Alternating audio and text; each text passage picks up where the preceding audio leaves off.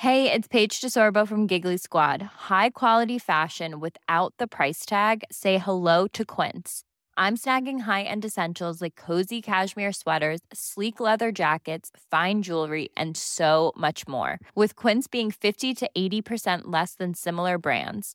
And they partner with factories that prioritize safe, ethical, and responsible manufacturing. I love that. Luxury quality within reach. Go to quince.com slash style to get free shipping and 365 day returns on your next order. Quince.com slash style.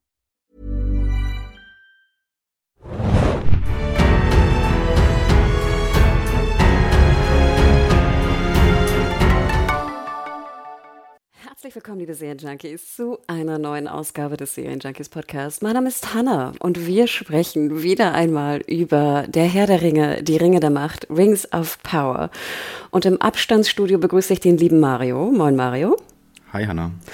Und wir müssen heute leider, leider auf den lieben Tim verzichten. Der liegt nämlich auch, wie nanntest du es letztes Mal, in den Schatten?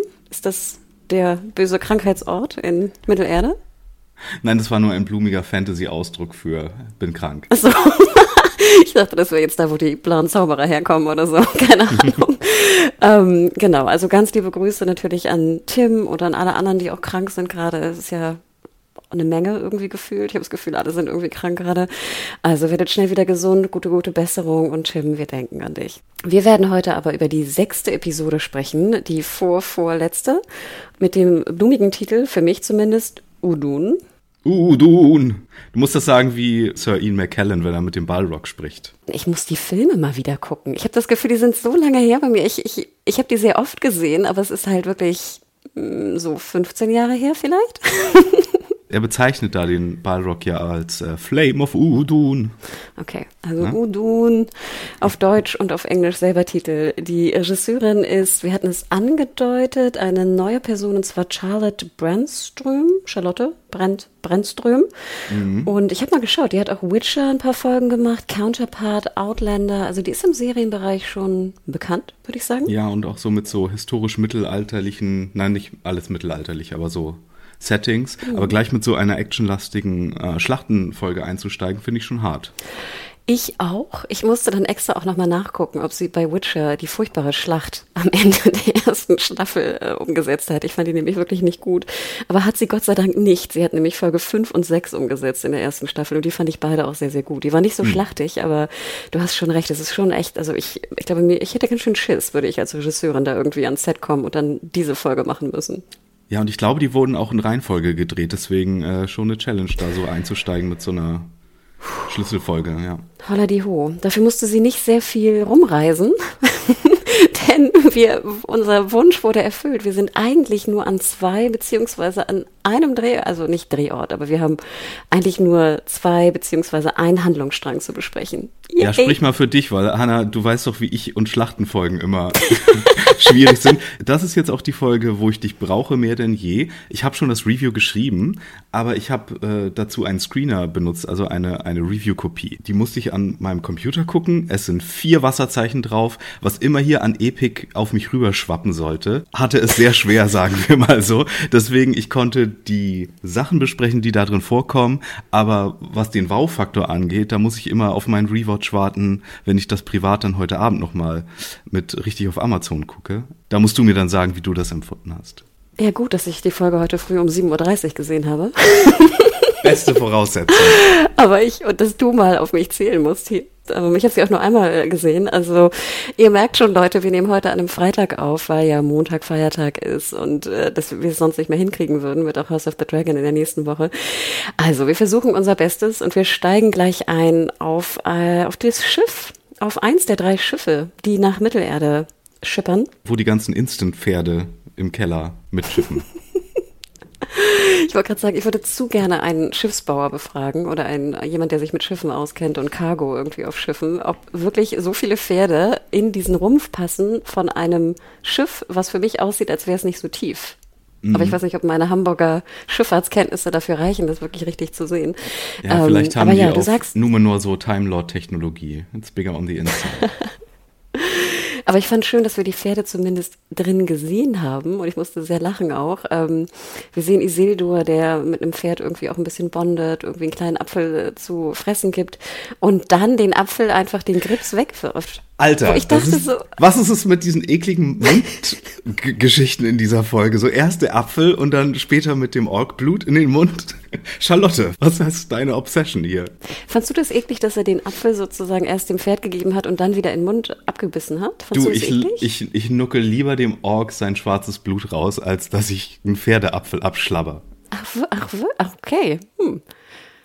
Ich habe mich das nämlich gefragt, weil ich bin da relativ unkompliziert. Also Okay. Auch, also deswegen, daran habe ich nicht gedacht. Ich dachte nur, ich würde doch so einen Apfelgrips, erstmal würde ich es nicht ins Meer werfen, keine Ahnung, irgendwie aus Prinzip her.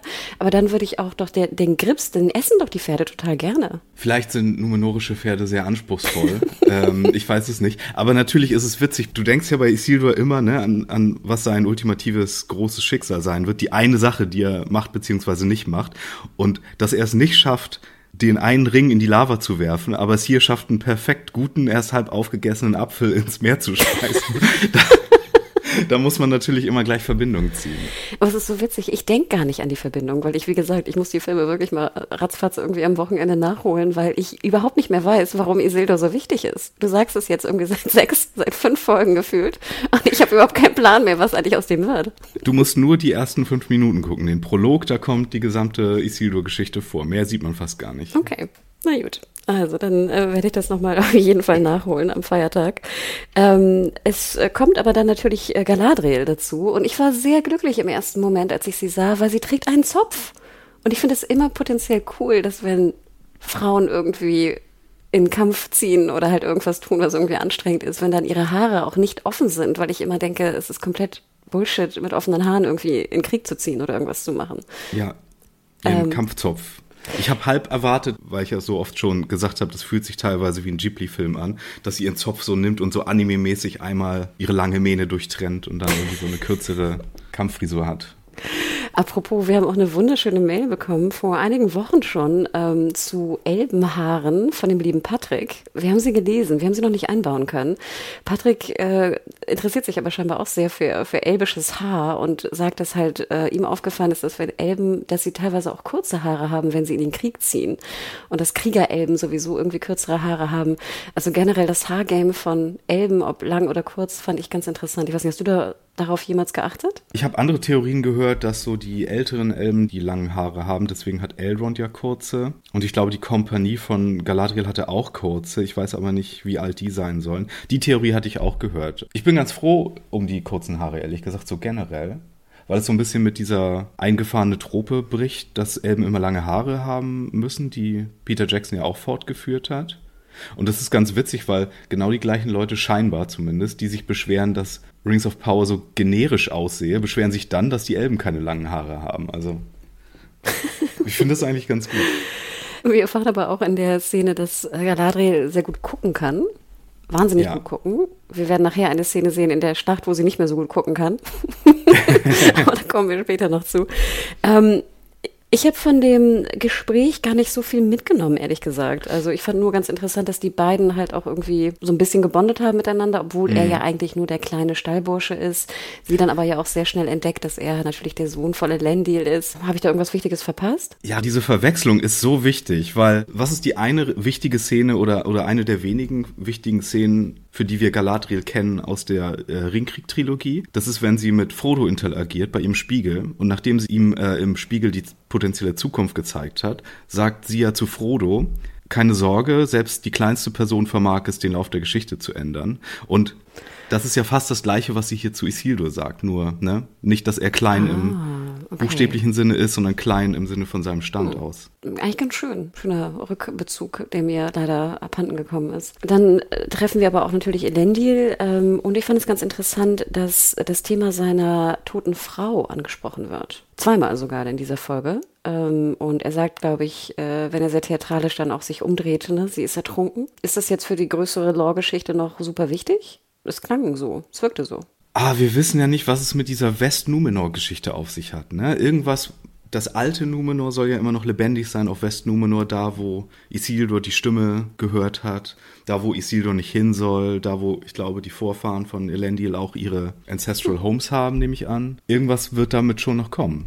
Wahrscheinlich ist da auch eher elbische Architektur noch vorzufinden. Aber interessant, dass Elendil eine ertrunkene Frau hat und trotzdem noch so seinem Kodex treu bleibt, so The Sea is always right. Na gut, aber wenn du jetzt erst doch so der große Marineoberhaupt, oder? Das große Marineoberhaupt, dann ist natürlich auch schwierig, ne? Ja, das hat aber auch was mit Gottgläubigkeit zu tun, weil es gibt äh, einen der Vala, also einer der Götter, das ist ähm, Ulmo, glaube ich. Ja, Ulmo müsste der sozusagen die Neptun-Gestalt unter den Vala sein. Und Ulmo treu zu bleiben heißt natürlich auch den Vala treu zu bleiben, heißt wahrscheinlich dann auch so im übertragenen Sinne ein Elf-Freund zu sein. Hm. Okay. Ja, ansonsten war es das eigentlich für mich aus der Szene. Vielleicht noch ein Punkt. Ich fand, die Rüstung steht Elendil nicht besonders gut. Diese, ich weiß nicht, diese weiße Rüstung, ich finde, die sieht A, sehr dünn aus und die macht ihn auch so ein bisschen chubby, finde ich. Deadbot. Ja, wirklich. Das fand ich ein bisschen schade. Ja, weiß macht nicht sehr schlank, das stimmt. Genau, aber dann kommen wir doch gleich mal zum äh, Wehrturm, wie ich immer den Teil nenne. Und zwar sehen wir dort unseren Adar. Ich muss auch sagen, ich habe endlich mal nachgeschaut, wie der Schauspieler heißt. Und zwar ist es Joseph Morley, Maul, sorry, mhm. ähm, den wir ja auch aus Game of Thrones kennen, ne, als Onkel Benjen. Genau.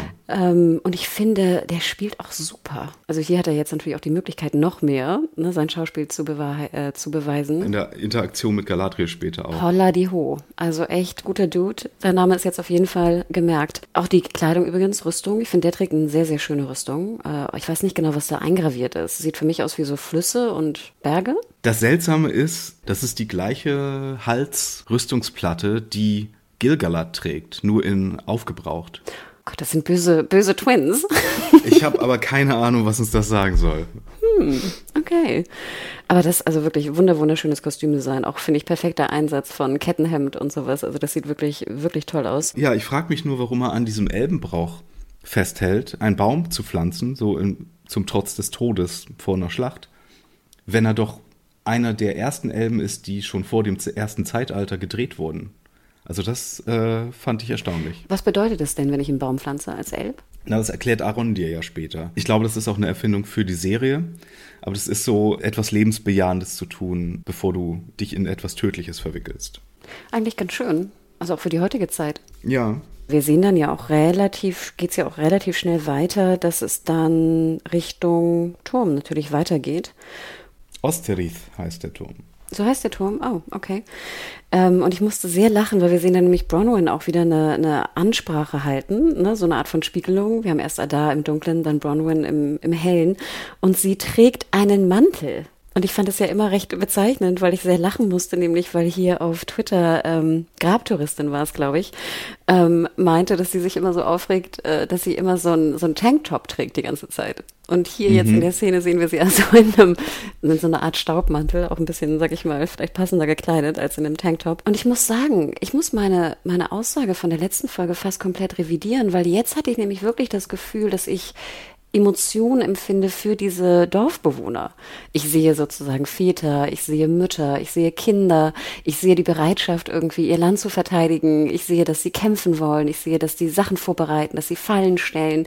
Auf einmal hatte ich genau das, was mir die ganze Zeit fehlte, immer da oben im Turm. Eine Art von, mhm. ich muss mit denen irgendwie mitfiebern können. Und das habt ihr mir vorher irgendwie noch gar nicht gezeigt. Und auf einmal hatte ich das und dachte mir auch so, yay, yay, verteidigt euch. Kann man das verstehen?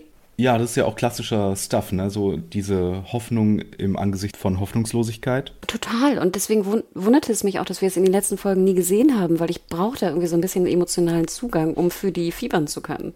Ich hätte sogar noch mehr die Leute im Dorf vorgestellt, weil es sind ja tatsächlich jetzt nur so ein paar NPCs wirklich gestorben, die wir ja nicht mal richtig kennen. Ich meine, wir kannten noch Waldrick und wir kannten noch Rowan, ne? Die beide in letzte Folge übergelaufen sind, aber die anderen wurden ja gar nicht so im Weiteren behandelt. War Rowan der Teenager? Okay. Genau.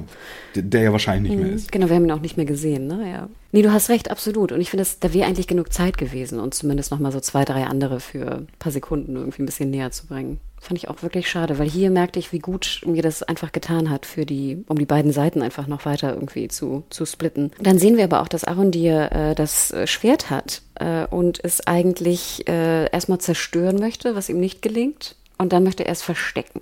Schön, dass Sie das noch eingebaut haben für die Leute, die sich genau das dann fragen irgendwie so, oh, warum macht das nicht einfach kaputt? Das ist genau die gleiche Szene, wie wenn Gimli versucht, den einen Ring mit seiner Axt zu zerstören und dann geht die Axt dabei kaputt. Ich finde es aber sinnvoll, ehrlich gesagt. Weil natürlich stelle ja. ich mir die Frage auch. Ich denke ja immer, ich hätte einen genommen oder ihn selber genommen und einfach wäre ich weggelaufen. Also das wäre ja immer noch mein Punkt gewesen. Aber ähm, ja, er versteckt ihn. Wir kommen später noch drauf, wie klug er ihn versteckt. es versteckt, das Schwert. Ähm, und dann haben wir eigentlich so ein bisschen so die, die Romantik-Szene ähm, für Arondir und Bronwyn, wo ich dachte so, oh, ich finde die beiden, also so die Chemie der beiden, ja, mm, ich fand sie am Anfang irgendwie fast besser als jetzt. Äh, die Szene, Ehrlich? ja, die Szene brauchte ich persönlich irgendwie nicht so. Ich fand so die, die Hände eigentlich ganz schön, wie sie so zusammen, äh, also die Hände sich berührten. Ähm, komischerweise musste ich dran denken, dass Bronwyn vielleicht ihre Hände eincremen sollte, was ich aber dachte in der Situation, wo wir uns da befinden, vielleicht auch äh, logisch, dass es nicht so ist. Aber dann auch mit der Musik zusammen. Für mich hat die Szene nicht funktioniert. Für dich hat sie funktioniert? Also für mich hat sie vor allen Dingen später funktioniert, weil ich nach dieser Szene komplett den abgenommen habe, dass sie Bronwyn töten. Das stimmt natürlich. Und ich würde auch eigentlich sagen, das dürfte so die Gerüchte begraben, dass die schon eine Affäre hatten und dass Theo der Sohn von den beiden ist, weil das sah nach einem ersten Kuss aus, oder? Ach, fand es, ach so sollte ich das interpretieren. Ach so, okay. Oder? Ich also muss, würde ich sagen. Vielleicht auch deswegen ist er auch ein bisschen awkward. Ach, also keine Ahnung. Also das hätte ich jetzt nicht gedacht. Ich dachte eher, das wäre so dieses, wir, wir halten zueinander und das ist, weißt du, die Ruhe vor dem Sturm. Ja, aber wir erlauben uns so zum ersten Mal vor unserem potenziellen Tod diese Transgression, weißt du? Ja, aber ich dachte, wir hätten sie vorher vielleicht einfach nur nicht gesehen. Ich dachte, das, ich dachte, das wäre nee, schon passiert, ehrlich nicht. gesagt. Ich musste nur sehr lachen, weil es dann irgendwie, ich glaube, dann Aaron, der sagt ja auch dann irgendwann so, you and me and Theo.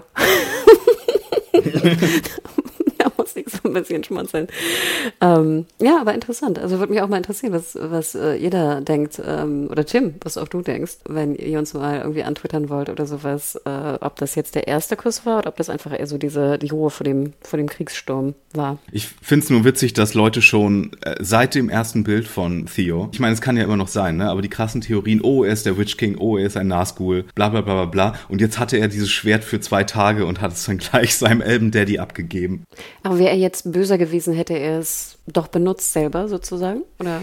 Na, die Vermutung ist, war von Anfang an, dass er durch das Schwert korrumpiert wird und dann vielleicht beim Versuch, seine Mutter zu retten oder so, sich auf die dunkle Seite einlässt und dann vollends powersüchtig wird, ja. Angedeutet haben sie es ja, ne? Also ich meine, er spricht nachher mit Arandir und erzählt ja auch, wie gut er sich fühlte, als er das Schwert hatte, ne? Wie gesagt, kann noch passieren. Mhm, kann noch passieren. Und ich meine, er verrät ja auch, wo das Schwert ist. Also natürlich, um seine Mutter zu retten, aber er verrät es trotzdem, ne? Hm. Okay, interessant. Ich habe mir komischerweise, ich mache mir nie so viele Gedanken um Theo. Wir kommen dann aber schon eigentlich in die, äh, in die Nachtszene. Da muss ich auch mal wirklich der Serie ein sehr, sehr großes Lob aussprechen. Ich finde, die Nachtbeleuchtung ist fantastisch. Ich habe es, glaube ich, vorher noch nie gesagt, aber ich reg mich ja immer auf in Walking Dead, wenn sie nachts irgendwo rumlaufen. Und es sieht aus, als ob sie unter einer Straßenlaterne rumlaufen. Aber hier, mhm. das ist ja ein Beleuchtungsmeisterwerk in den Nachtszenen. Also Beleuchter, Beleuchterin da draußen, schickt uns gerne auch mal, ob das, äh, ob ich da auch richtig liege, weil ich habe das Gefühl, das ist, ist, ist Wahnsinn, wie schön es beleuchtet ist nachts. Also es sieht wirklich super aus. Und dann sehen wir ja eigentlich sozusagen die große Trickszene, die erste Trickszene eigentlich, die wir schon so ein bisschen gecallt hatten beim letzten Mal. Aber ähm, ja, die Orks marschieren in die Festung ein und dann kommt die Turm-Action. Mir war aber letzte Woche nicht klar, dass der Turm wirklich nur durch so ein bisschen Band zusammengehalten wird.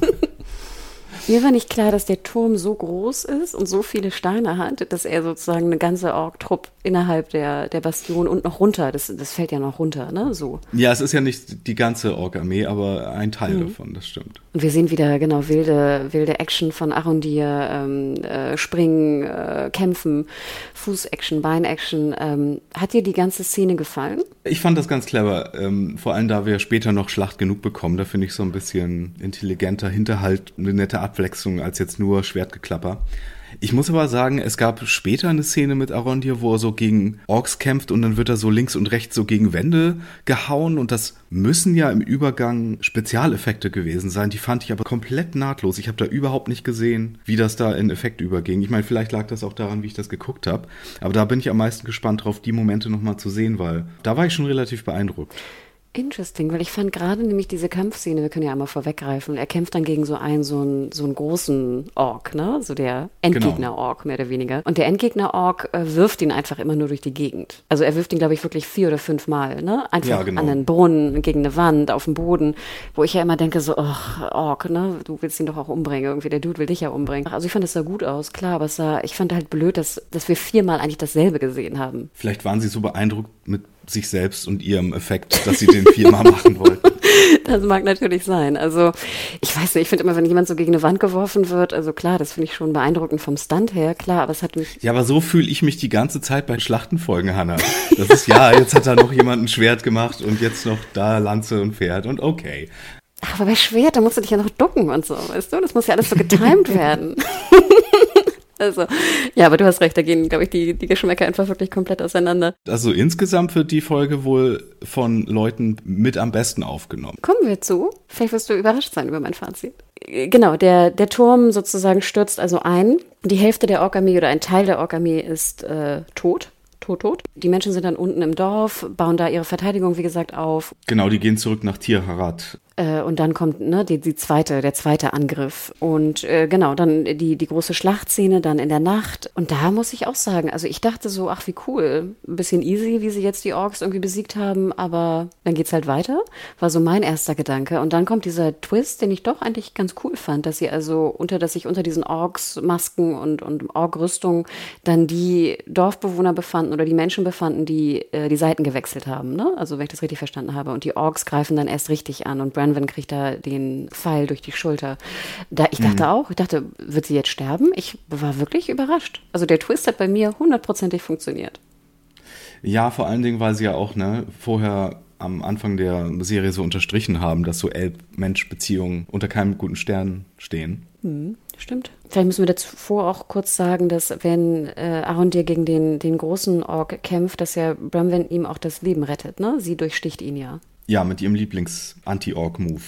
Genau, und dann dachte ich mir, genau, das haben wir doch irgendwie schon mal gesehen, oder? In der Serie. Ja, als sie diesen einen Invader-Org in Folge 2 oder 3 da ah. aufspießt. Und genau, vorher hatten wir das ganze Blutgesapsche da im, im Mund. Ich fand das gar nicht so eklig. Also, oder macht, macht Ork-Blut irgendwas Besonderes? Verwandeln die sich dann auch in Orks? Nein, oder? Nein. Nein. also, es hat mich irgendwie nicht so, nicht so gestört. Aber ich glaube, es sollte sehr viele stören, ne? Es war sehr lange, auf jeden Fall die Szene. Also im Gegensatz dazu, dass wir haben ja schon einen Elben sterben sehen, relativ blutlos, ne, in Folge 3. Im Gegensatz dazu war hier ganz schön viel Blut und Gore mit drin. Das stimmt. Folge 3 war das in der, im Tunnel, ne? Die Tunnelbaumszene. Ja. Du hast recht, ja, das stimmt. Auch viele so Dorfbewohner werden aufgespießt, ne? Also ich kann vielleicht eine kurze Klammer setzen dort. Es hat mich so ein bisschen erinnert an die Kampfszene von sogar in der Pilotfolge, auch so eine Art Dorfkampfszene im Dunkeln. Und wer mal gucken möchte, was man, glaube ich, mit irgendwie 50 Millionen mehr machen kann, das ist schon beeindruckend. Und das sah wirklich beeindruckend aus hier. Ja, und auch sehr, sehr nass. Ich, ich habe die erste Folge von Wheel of Time auch gesehen. Das war ja der Kritikpunkt da, dass die sehr clean aussah. Mm.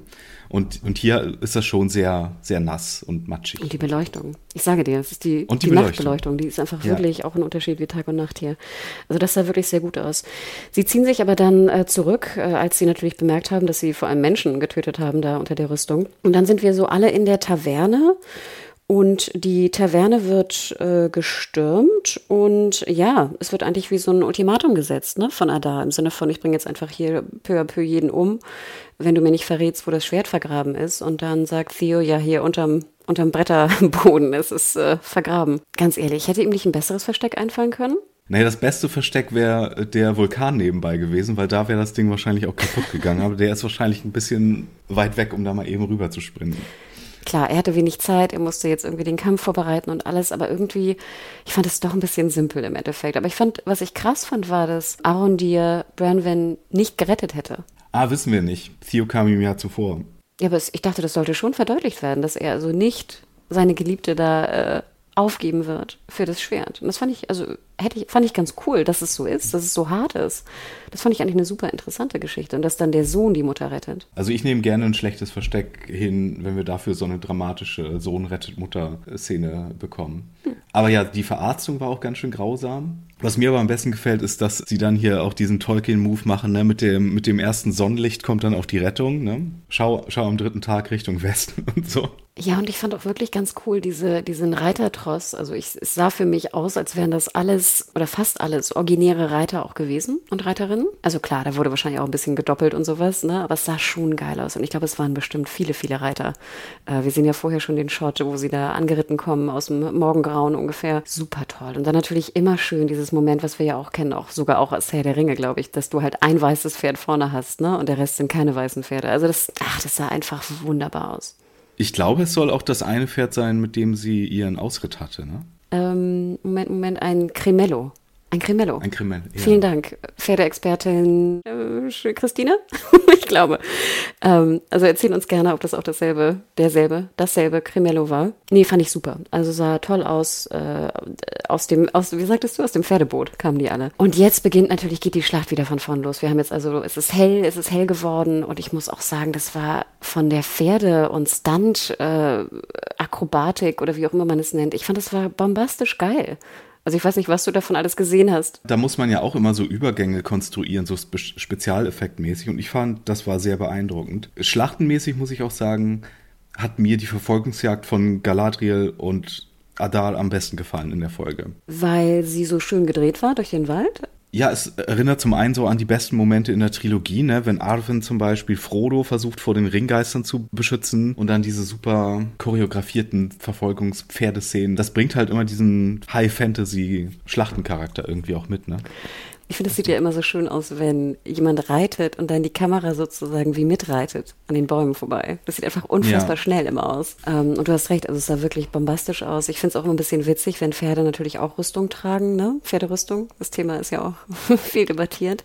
Dann fand ich nur so ein bisschen strange, aus welcher Richtung dann Halbrand kommt. Aber fand ich auch krass, also krassen Move, dass er wirklich da mit seinem, mit seinem Stock oder was auch immer der in der Hand hat, da auf die Beine geht vom Pferd. Das tat mir richtig weh. Also das tat mir tausendmal mehr weh als das Orkblut oder der, der Apfel im Pferdemund. Naja, wenigstens hat er das Pferd heile gelassen. Das stimmt, das fand ich auch so. Das hätte ich Halbrand jetzt auch nicht unbedingt zugetraut mehr. Ich dachte mir auch, das mussten sie, glaube ich, zeigen, ne? dass dem Pferd nichts passiert war, weil das sah schon krass aus, der, der Sturz. Also, ähm, nee, das war schon wild. Aber dann, ja, dann erfahren wir so ein bisschen mehr wieder aus der Halbrand-Vergangenheit. Hast du das Gefühl, du bist jetzt schlauer, nachdem er da umbringen will oder nicht? Ich war ja fast schon wieder runter vom Halbrand Sauron-Zug. Aber dann bekommen wir hier so eine vage Wischi-Waschi-Geschichte, so von vielleicht irgendeine Familie getötet, ohne irgendwie so speziell zu werden.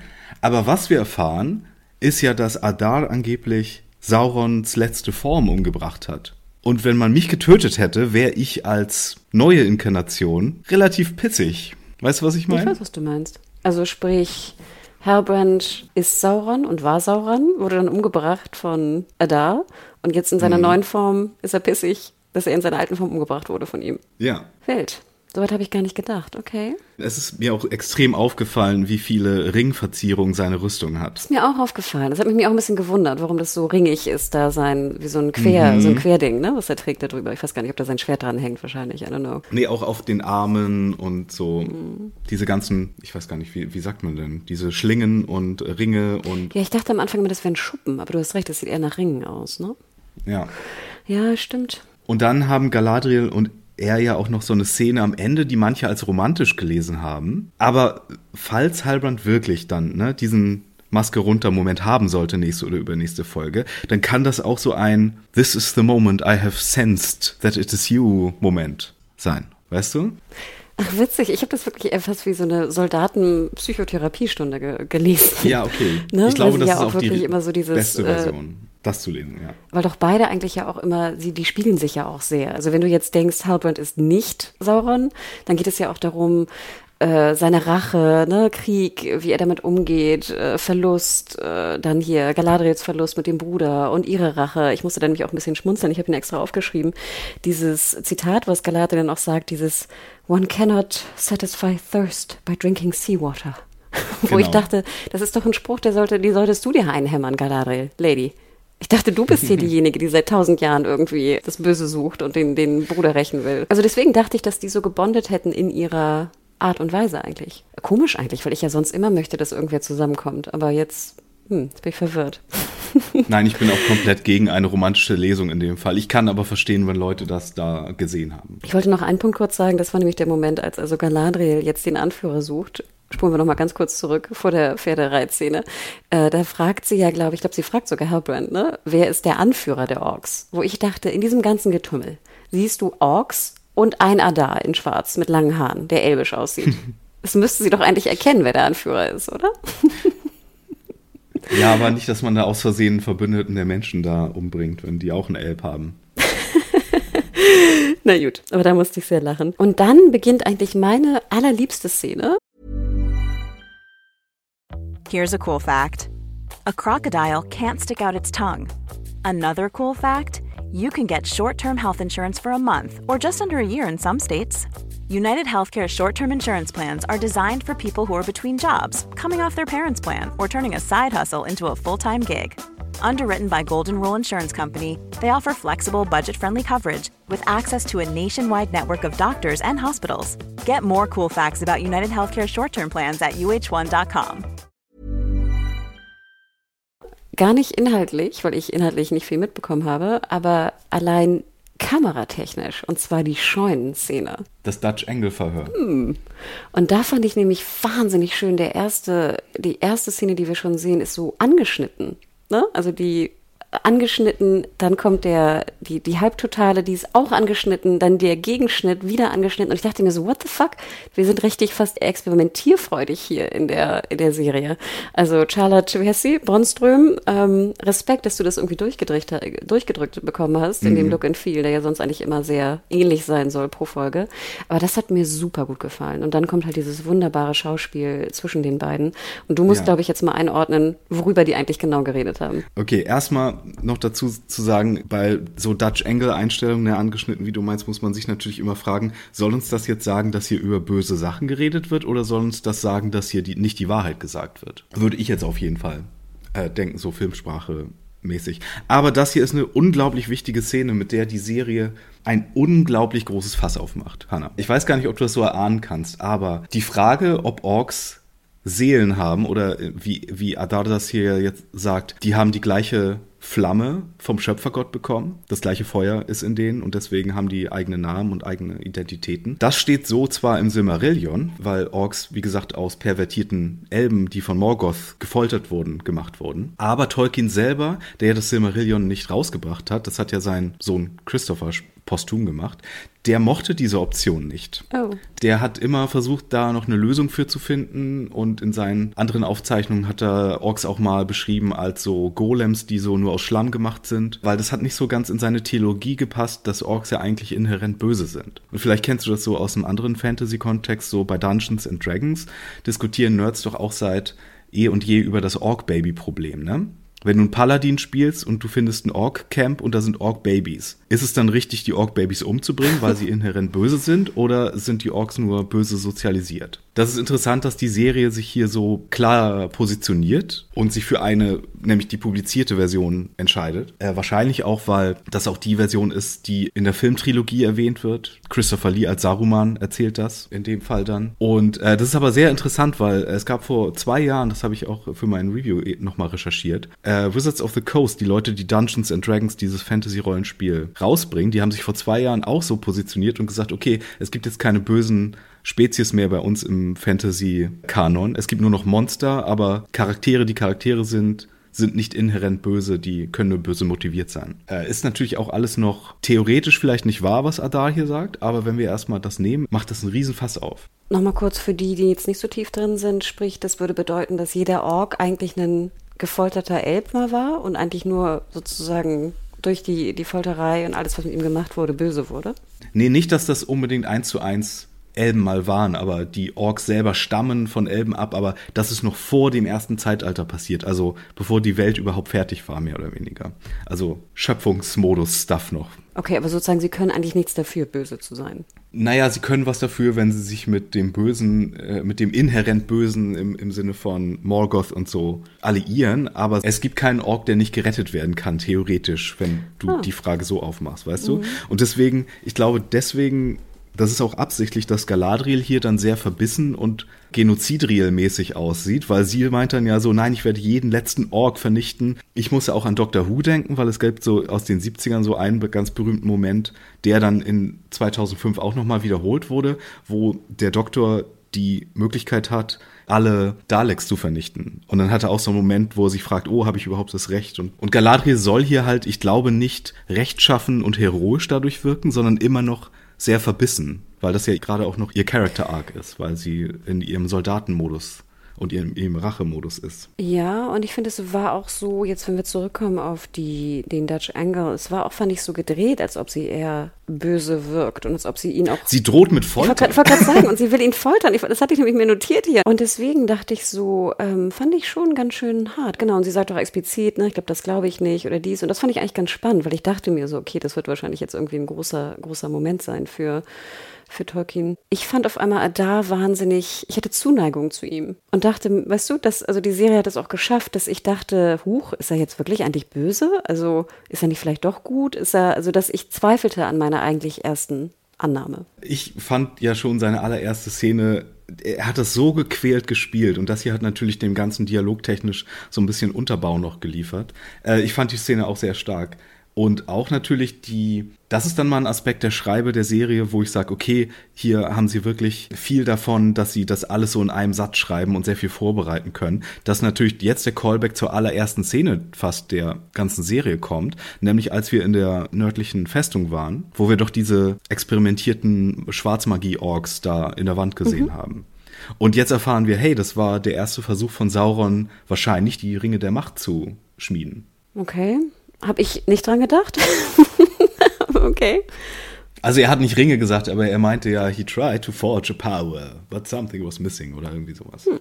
Wir hatten ja auch schon diese eine Szene, die ich ja auch eigentlich sehr, sehr emotional schön fand, wo er da mit dem einen Ork auch spricht und dann mit der Sonne. Ne? Und das klang ja fast so, was natürlich im Sinne von, ich werde die Sonne abschalten, damit ihr wieder hier rumlaufen könnt. Also es klingt jetzt natürlich, ne? aber es ist ja eigentlich auch was Schönes, was er tut für seine Ork-Dudes, wenn man es so mal betrachtet. Ähm, ja, super. Also die Scheunenszene, fantastisch. Ähm, ich überlege gerade, wie geht es dann weiter? Ja, Halbrand wird dann ja noch zum König gemacht.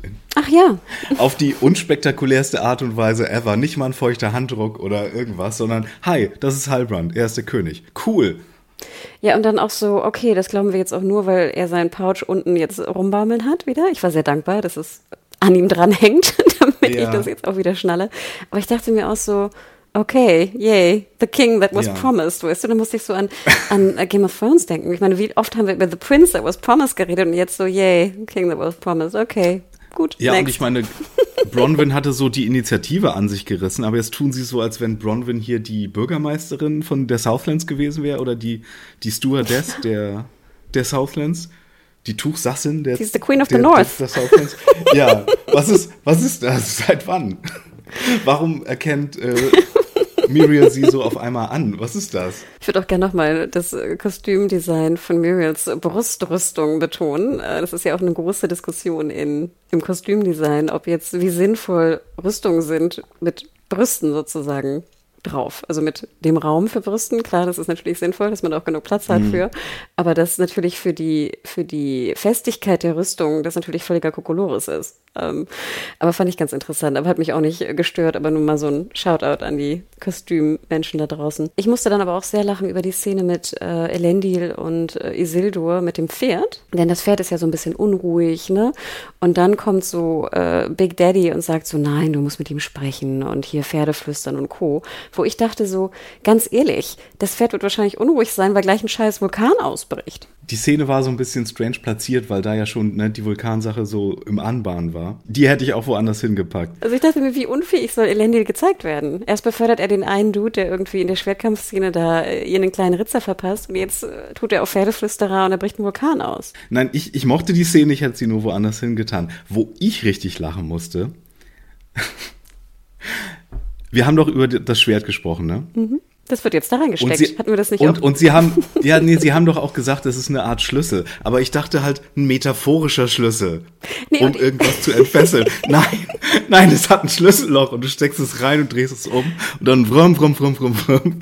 Komm. Und ich fragte euch ja noch, ist es nicht jetzt sozusagen der Schlüssel, soll das reingesteckt werden? Ich glaube, ich habe euch das explizit gefragt. Und Ja. ihr noch so, ja, das wissen wir nicht. Und da muss jemand umgebracht werden. Wir sehen doch auf, dem, auf der Efeuwand, dass da Nope. irgendwie eine Leiche ist und so. Ich dachte immer, ich habe da überhaupt keine Leiche gesehen. Ich habe da ein Schwert gesehen, was irgendwo drin steckt und dachte mir auch damals schon, das soll da reingesteckt werden. Ja, hattest du recht. Ich nehme alles zurück. Im Review habe ich geschrieben, äh, Instant Mount Doom, Just Add Water, wird schneller gemacht, als es dauert, Ramen-Nudeln zuzubereiten. Also es war ja wirklich so. Bang, Wasser.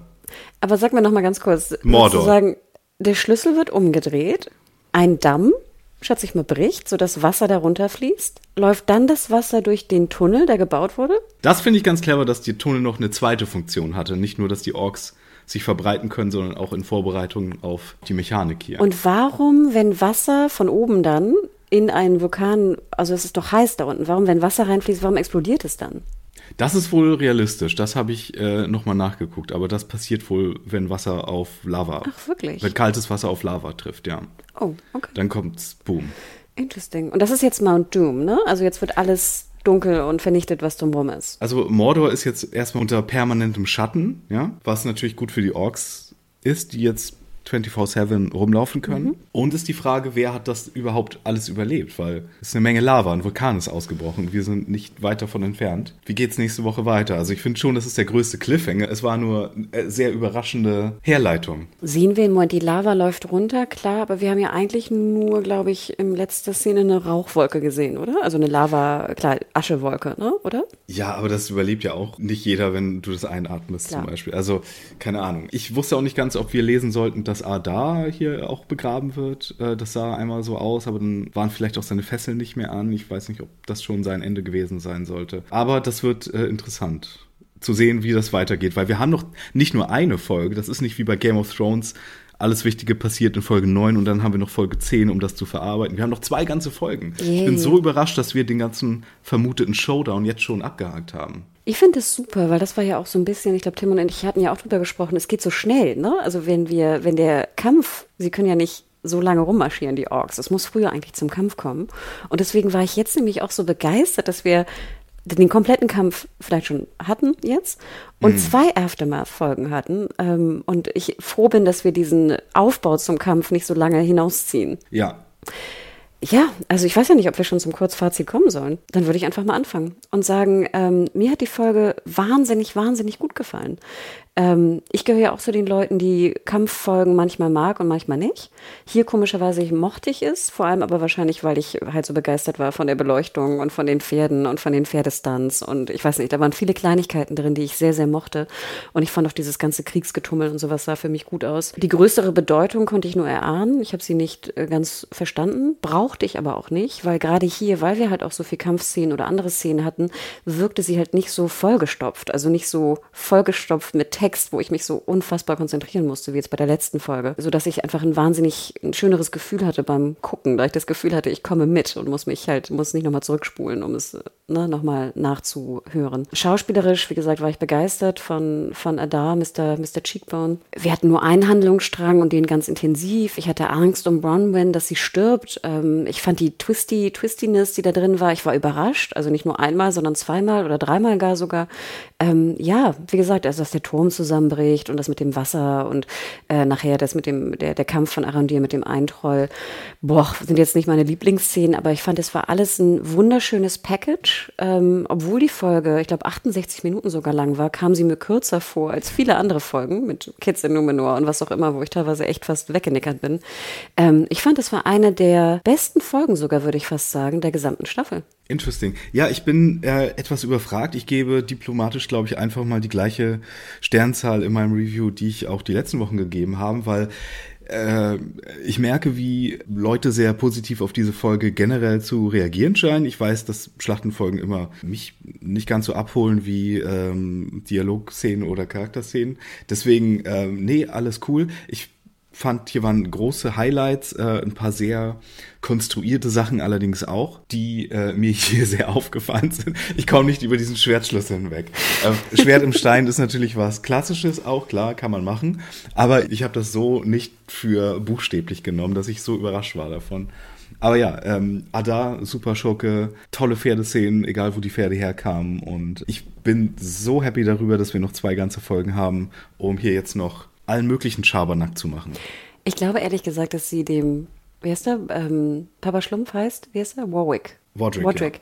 Ja. Ähm, ich glaube, dass sie ihm in der Szene mit dem Schwert extra die komische Schlumpfkappe abgezogen haben, damit es nicht so ganz so dämlich aussieht, wie er da das Schwert in den Stein steckt. er sah nämlich relativ cool aus. Im Vergleich zu den Folgen vorher. Ja. Wie viele Sterne hast du denn vergeben? Was sagtest du? Viereinhalb, meintest du, ne? Oder? Nee, ich habe die letzten Wochen immer vier gegeben ja. und ich glaube, das behalte ich hier einfach mal bei. Hm. Aber mal zum Vergleich. Das müssen wir Tim nächste Woche auch nochmal fragen. Das wollte ich euch seit Folge 1 fragen und habe es immer vergessen. Aus der Trilogie, ja? Was ist da dein Lieblingsfilm? Fellowship of the Ring, The Two Towers oder Return of the King? Denk immer dran, ich bin ja auch ein relativ alter Mensch, Mario. Das ist 15 Jahre her.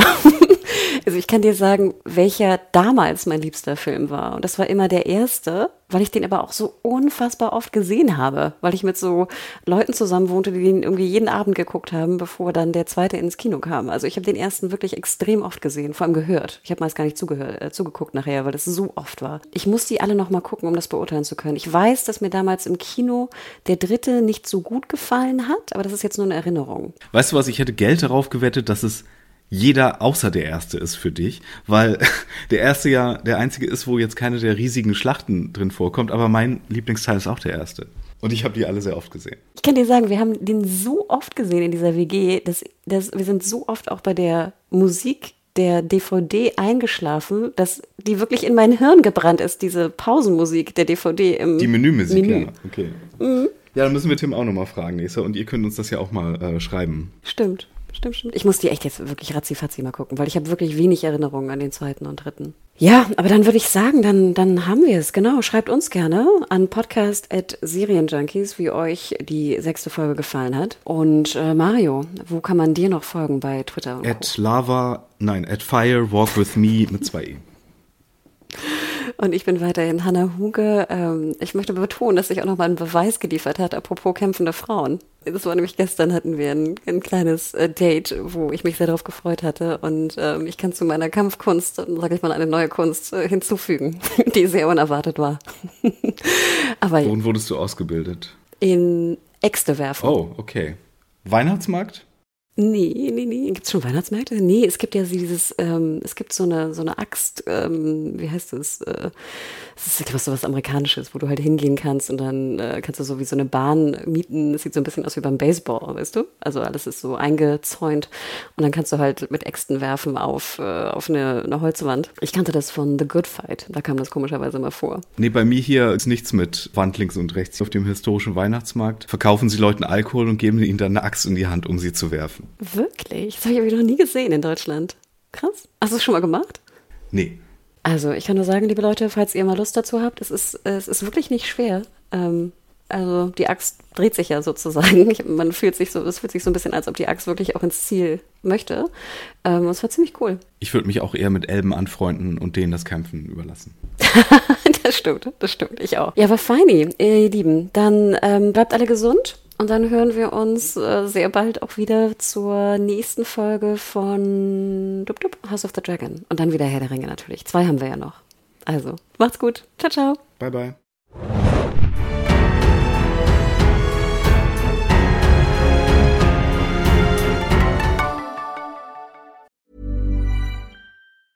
Mom deserves the best, and there's no better place to shop for Mother's Day than Whole Foods Market. They're your destination for unbeatable savings, from premium gifts to show-stopping flowers and irresistible desserts. Start by saving 33% with Prime on all body care and candles. Then get a 15-stem bunch of tulips for just $9.99 each with Prime. Round out Mom's menu with festive rosé, irresistible berry chantilly cake, and more special treats. Come celebrate Mother's Day at Whole Foods Market.